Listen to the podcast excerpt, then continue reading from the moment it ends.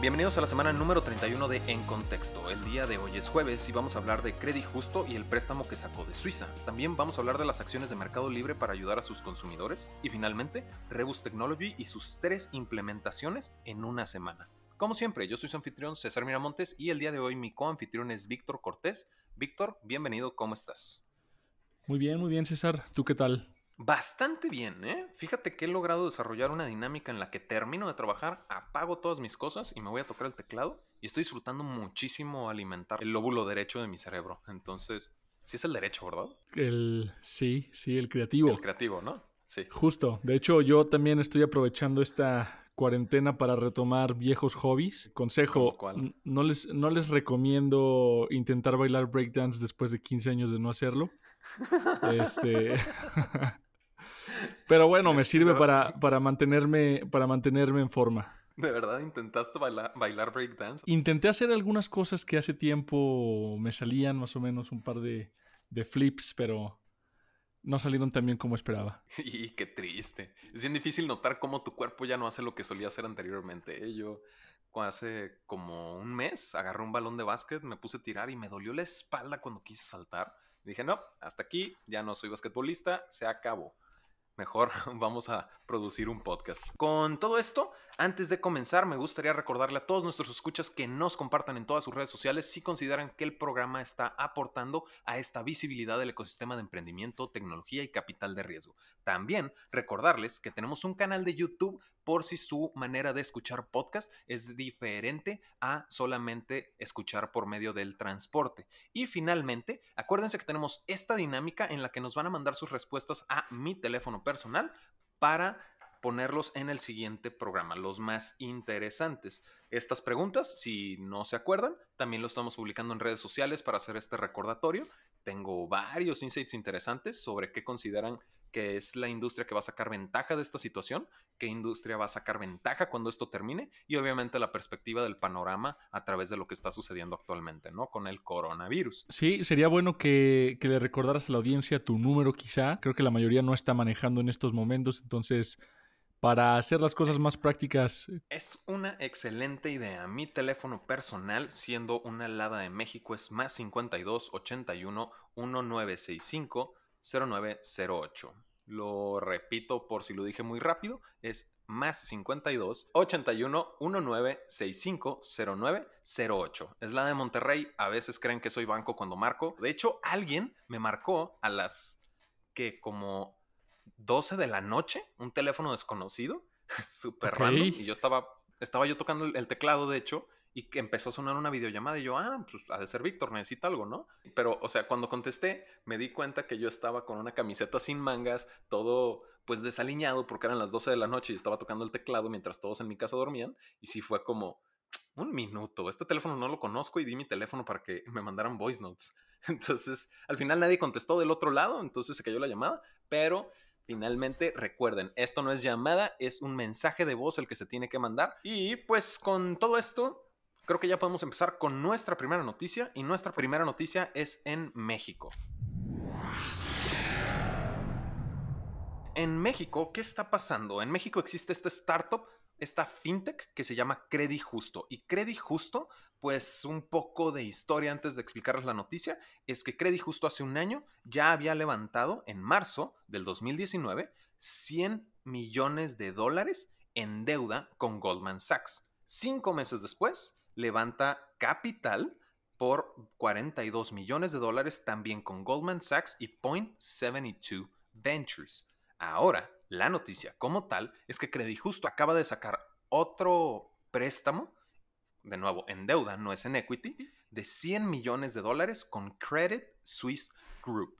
Y este préstamo pues es con la intención de apoyar a todas estas pequeñas y medianas empresas que en este momento nos están escuchando y se las están viendo muy difíciles con la cuestión del trabajo en casa y la reducción de ventas y la reducción de todas estas operaciones, ¿no? El mantener a flote los emprendimientos en etapas difíciles, ¿no? Lo cual es súper bueno por parte tanto de Credit Justo como de este corporativo suizo, el estar conscientes de una necesidad de préstamos ahorita que está súper complicada la situación. ¿Tú qué opinas, Víctor? Definitivamente, como hablábamos en el episodio pasado, y algo que yo mencionaba mucho es que todo tiene una doble cara de la moneda, ¿no? No siempre en una recesión a todos les va mal por parejo. Hay empresas que prosperan, no solo a pesar de la crisis, sino gracias a la misma.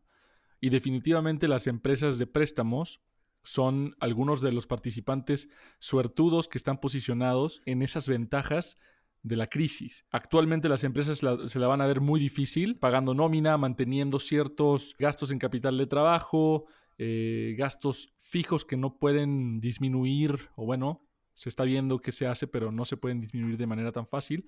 Entonces, definitivamente, estas empresas que ofrecen crédito están ahí para suavizar un poco la caída. Lo que me preocupa es que eventualmente esto se puede convertir no en salvar a las empresas, sino en retrasar un poco su, su muerte, por así decirlo, ¿no?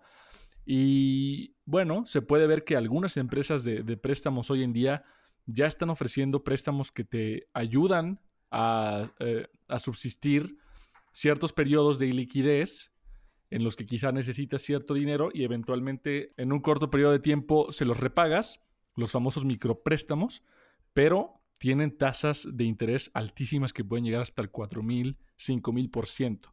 Entonces, me preocupa llegar a ver esto en un futuro en el que las empresas aún no están 100% recuperadas de la crisis y llegan los créditos a cobrar. esas son las cosas que yo estoy observando, pero definitivamente de que van a ayudar a suavizar un poco la caída en estos momentos, definitivamente. Sí, es, se escucha medio mal, el decir, el alargar la muerte, ¿no? Pero también como que requiere de criterio del mismo emprendedor el saber la viabilidad. La cuestión aquí es que no puede caerse por una situación de una pandemia, sino tal vez por una toma de decisiones, digamos, ¿no? Entonces también entra el criterio de crédito justo al momento de aprobar estos créditos y ver pues realmente la efectividad de, un pago, ¿no? Correspondiente. Sí, definitivamente.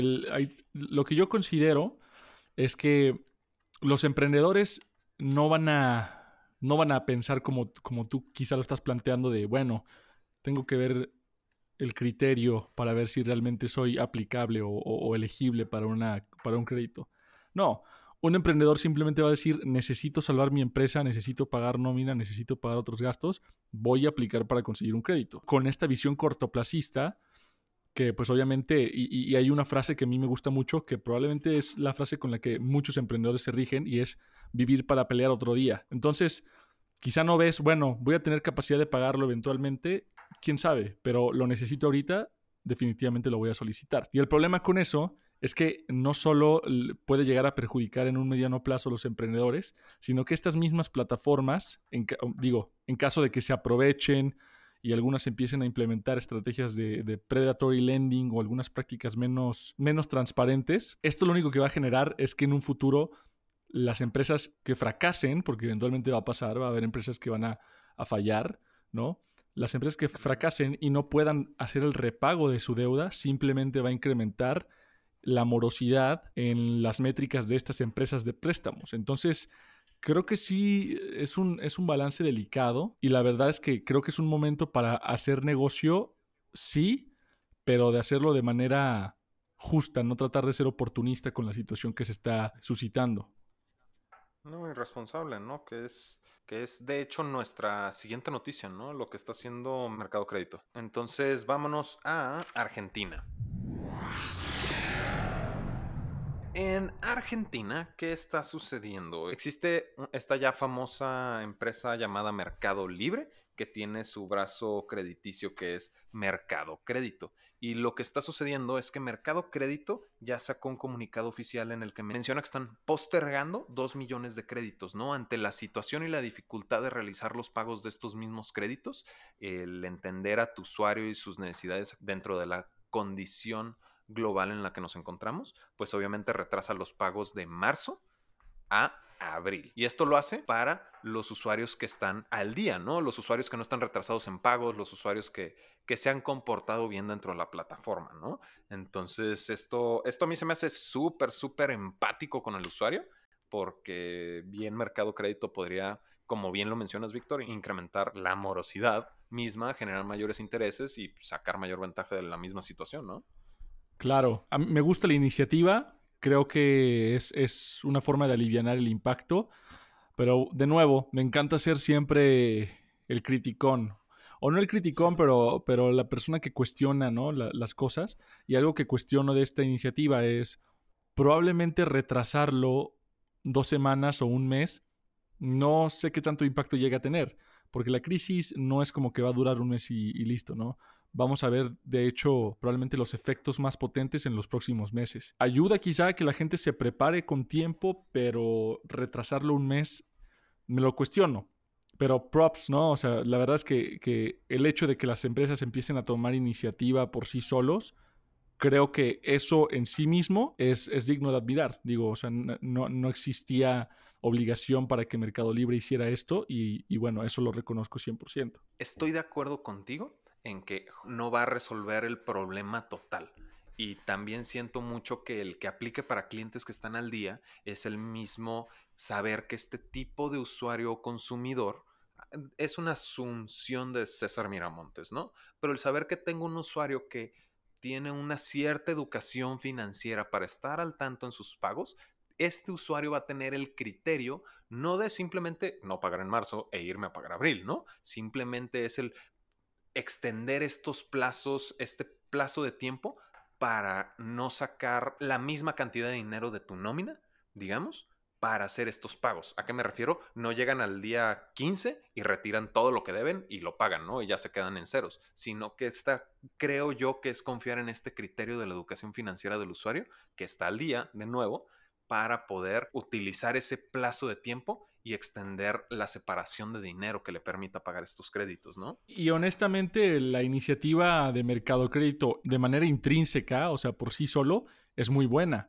Mercado Crédito, para quienes no saben, es una alternativa que te permite comprar a plazos o con, o con pagos diferidos sin necesidad de tener una tarjeta de crédito tú como persona, ¿no? Eh, Mercado Libre facilita esto para sus usuarios, así puedes comprar a través de la plataforma usando tarjeta de débito una transferencia de RedLink o con dinero que tienes en tu wallet de Mercado Pago. Entonces, la iniciativa como tal es buena y apoya la inclusión financiera. Sí, es una gran iniciativa con la que yo estoy completamente eh, agradecido, aunque no tenga, yo no consumo en Mercado Libre, pero se me hace súper bien esta parte de la empatía con el usuario, ¿no? Ahora, a mí me gustaría preguntarte a ti, Víctor Cortés, egresado en la carrera de finanzas, ¿qué es más efectivo si el empezar a dar muchos más créditos a pequeñas y medianas empresas o el retrasar o postergar estos pagos, ¿no? Creo que ya lo he contestado con lo que he mencionado en, las, en la noticia pasada. El otorgar créditos va a aliviar el que una empresa pueda seguir pagando sus obligaciones actuales, ¿no? Rentas, eh, tomemos el, ejemplo de un, de un, restaurante, por ejemplo, que tiene que seguir pagando rentas, nóminas, quizá algunos otros contratos que tenga por ahí y esto puede ayudar. El problema es que la crisis va a durar un tiempo, va a durar un tiempo y probablemente no sea capaz de repagar en los siguientes X cantidad de meses. Entonces, el retrasarlo lo ayuda también a minorar el impacto de hoy, pero en los siguientes meses, cuando esas deudas regresen a cobrar, es cuando se va a ver realmente cuántas subsistieron para bien y cuántas nada más aplazaron su muerte. A eso es lo que me refería. Claro, pero este resultado de un crédito que extienda la vida de una, de una empresa, pero la empresa finalmente quiebra, digamos que por este incremento en los intereses, lo que tú quieras, ¿no? Que se va generando como una cascada, ¿no? Entonces, la, la, la, lo, la duda que yo tenía justo va por el que me conviene a mí generar una cascada de, de empresas que estén, eh, que puedan empezar a quebrar una con otra, que una deja de funcionar y eso significa que otra tampoco, etcétera, etcétera, etcétera, o el simplemente retrasar pagos. Pues es que no, o sea, no es, no es una u otra. O sea, si retrasas pagos no significa que ya con eso las empresas puedan seguir pagando sus costos. Retrasar pagos solo significa que, bueno, les estás quitando un costo de encima que es el, el gasto financiero, pero no significa que no tengan que seguirle pagando a sus empleados. Entonces, se van a morir ahorita. En cambio, si les das el crédito, pues obviamente van a poder seguir pagando esas obligaciones em, y retrasando el cobro de esos créditos, pues vas a dejar que, vivan por un cierto tiempo más extendido. El problema es cuando todo se junte en un futuro, ¿no? Cuando veamos el repago, que ya, o sea, los créditos que se, que se extendieron más los créditos que se otorgaron ahorita, cuando todo eso empiece a juntarse, eh, pues ya veremos el efecto que eso va a, llegar a tener, y cuáles van a poder pagar o cuáles van a caer en default, que es lo que te comentaba de, de las empresas que otorgan créditos. Probablemente, aunque ahorita otorguen muchos créditos y pueda ser buen negocio, probablemente se van a disparar sus tasas de morosidad. Pues son cuestiones que, tenemos que tomar en cuenta, son situaciones económicas que no habíamos observado en mucho tiempo, probablemente incluso nunca, porque se juntaron varios factores a la vez, ¿no? La crisis del COVID, una recesión inminente que ya se venía, la cuestión del petróleo, todas estas situaciones vamos a tener que ir observando cómo, cómo, cómo se desenvuelven y pues sí, creo que esa es la respuesta, realmente no es como una u otra lamentablemente, el esperar cómo se desenvuelve todo es un poco de incertidumbre y nos llena un poco de nervio, ¿no? Y supongo que no nada más a mí, supongo que obviamente a ti también como líder de una empresa y también a todos nuestros escuchas que están eh, desenvolviéndose en este mismo ecosistema, ¿no? Entonces, eh, volvemos a resaltar la importancia de que nos manden su mensaje, este voice note que nos permita pues dimensionar tal vez un poco más de panorama que probablemente dentro del mismo programa no discutimos, ¿no? Y pues con todo esto, de nuevo dejándolo a la interpretación de nuestros usuarios para que nos lo manden por mensaje de voz, pues vamos pasando a nuestra última noticia del día de hoy. Y esa es en Colombia. En Colombia existe esta startup llamada Rebus Technology. Ya habíamos platicado de ellos en programas anteriores y pues en muy sencillas cuentas, Rebus Technology utiliza inteligencia artificial para complementar la experiencia de los usuarios en la industria del entretenimiento. ¿A qué me refiero? Un usuario compra un boleto por una plataforma digital para un concierto o un evento y le empieza a llegar la oferta de mercancía complementaria de la misma experiencia, ¿no? Que como usuario, pues está padre, ¿no? El, recibir de algo muy específico que sé que consumo a no algo muy general. Ahora, la noticia como tal, a mí en lo personal se me hace un poco peligroso, pero ya iremos entrando a esta cuestión, ¿no? La noticia es que en una semana, Rebus Technology, como se desenvuelve en una industria del entretenimiento, que actualmente la situación del coronavirus le está pegando muy fuerte a la industria, pues obviamente Rebus siento que en este pensamiento disruptivo de no quedarse atrás por la situación actual, lanza en, de nuevo, una semana, tres nuevos features. Pues es productos más que funcionalidades, ¿no? E, e, es, que sí, tienes, tienes toda la razón. Estos tres productos son unos parecidos, otros no. La explicación es que lanzaron como su versión propia de un Zoom o un Hangouts, ¿no? Para atender ciertas eh, conferencias, juntas, etcétera, etcétera, ¿no? Y te permite pues registrar quién entra y su manera de cobrar lo hacen por medio de quién asiste a la conferencia, cobrar por asistente.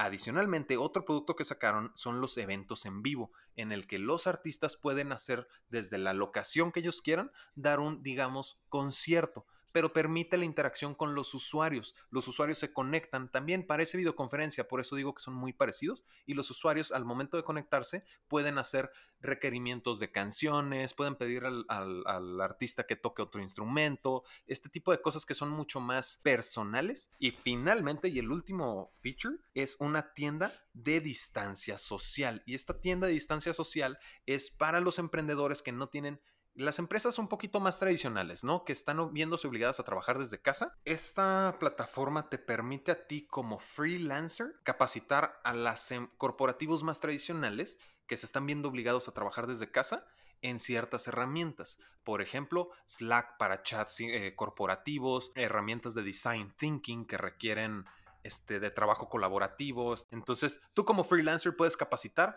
a quienes no nunca se tomaron el tiempo de aprender y ahora se están viendo obligados a implementar todas estas tecnologías, ¿no? Entonces son estas tres plataformas y a mí como tal se me hace muy, muy, muy arriesgado el hecho de que lancen estas tres plataformas en una semana.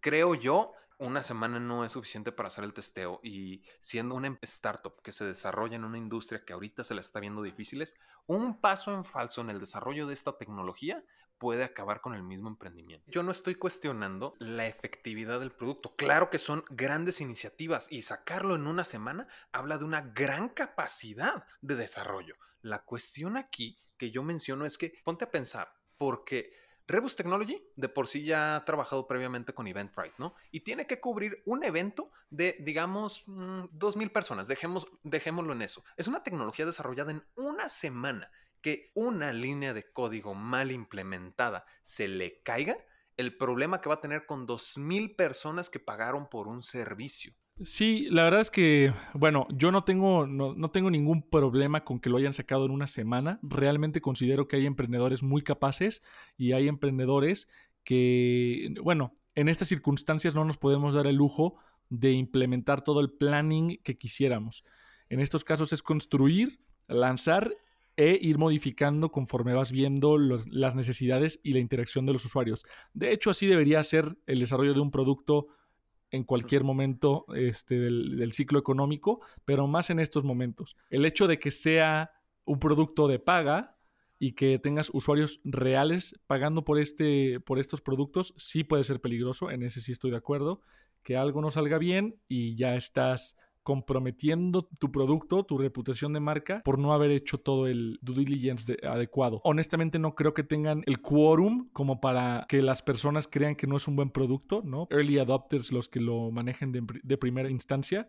Así que, bueno, creo que pueden ser un poco más resilientes con, esta iniciativa. Es, es, justo lo que yo, yo, a lo que yo iba, ¿no? A mí me ha pasado, obviamente no voy a quemar a nadie, pero a mí me ha pasado que tienen toda la vida implementando operaciones conectados a un servidor muy específico cuando debían de estar conectados a otro. Y es, es, un ejemplo, es una historia que a mí me pasó porque cuando de pronto incrementó el volumen de consumidores por X, Y Z situación, resulta que se cayó. Y el volumen de, de, de consumidores, pues obviamente fue una catástrofe la que se nos vino encima en su momento, ¿no? Entonces, también siento que esta decisión de implementar tan rápido, tan, tan, tan diversificado, que es súper, o sea, de nuevo, aplausos por la capacidad de lograrlo en, una semana, es una apuesta fuerte que creo que se ve catalizada por la dificultad de la industria del entretenimiento en la que se encuentran, ¿no? Con todo esto, de nuevo, volvemos a invitar a todos nuestros escuchas a que nos digan qué opinan al respecto, de nuevo con la situación actual y nos compartan su perspectiva del panorama a partir de lo que estamos viviendo el día de hoy. Con todo esto, hemos cubierto las noticias más importantes en el ecosistema del emprendimiento, tecnología y capital de riesgo en América Latina. Como siempre, yo soy César Miramontes. Yo soy Víctor Cortés. Y ahora sí estás en contexto.